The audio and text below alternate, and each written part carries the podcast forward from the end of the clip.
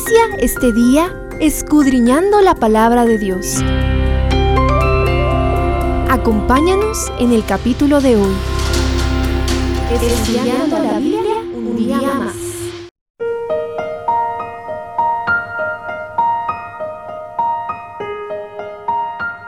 Ezequiel 8 inicia una nueva serie de profecías que concluyen en el capítulo 19.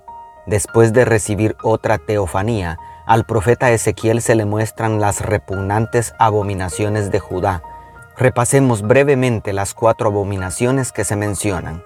Primero, la imagen del celo en los versos 3 al 6. Las abominaciones de Judá se presentan de manera progresiva. Lo primero que ve es la imagen del celo. Esta designación tan genérica impide saber exactamente a qué ídolo se refiere. Esta inexactitud es quizá intencional, porque el único verdadero Dios no tiene por qué sentir celos de los dioses que solo existen en la imaginación humana. Los ídolos son tan insignificantes que ni siquiera son dignos de mencionar su nombre en el libro de Ezequiel. Siempre han existido ídolos y dioses falsos, pero el verdadero problema es la actitud de infidelidad del pueblo de Israel en contra de su Dios. Segundo, abominables relieves en las paredes en los versos 7 al 13. La iniquidad se profundiza con figuras de animales y monstruos imaginarios que son adoradas con incienso por 70 ancianos en medio de la oscuridad dentro del recinto sagrado.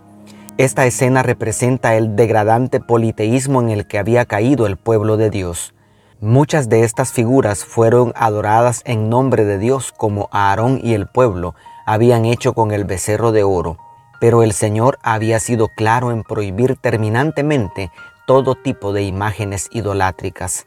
Por otro lado, el número 70 parece ser un símbolo de todo el pueblo, representado por medio de sus ancianos.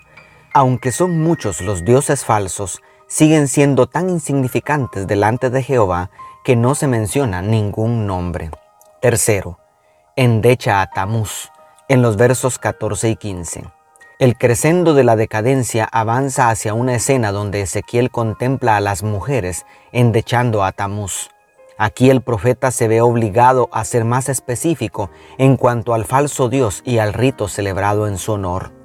De suma importancia resulta considerar que son las mujeres quienes están consumando esta abominación.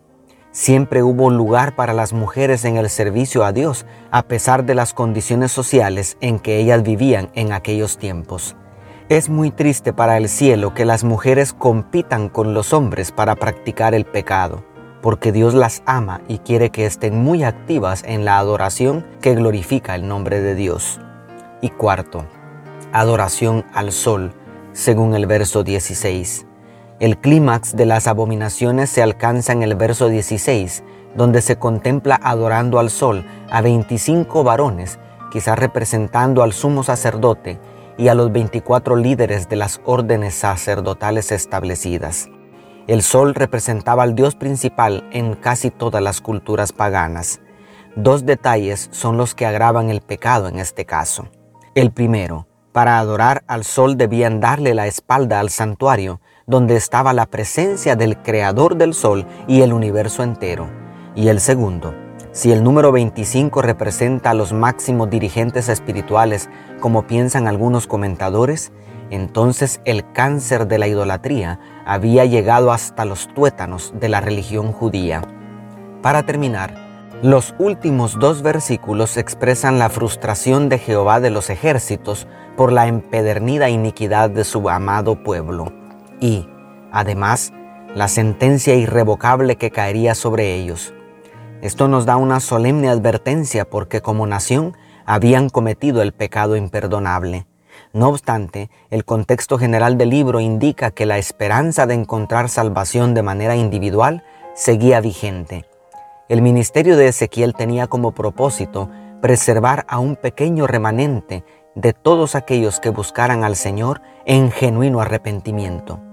En nuestros días, el mundo entero está cabeza abajo, hundiéndose cada vez más en el pozo del pecado, pero tú y yo podemos encontrar salvación en Cristo si tan solo nos volvemos a Él.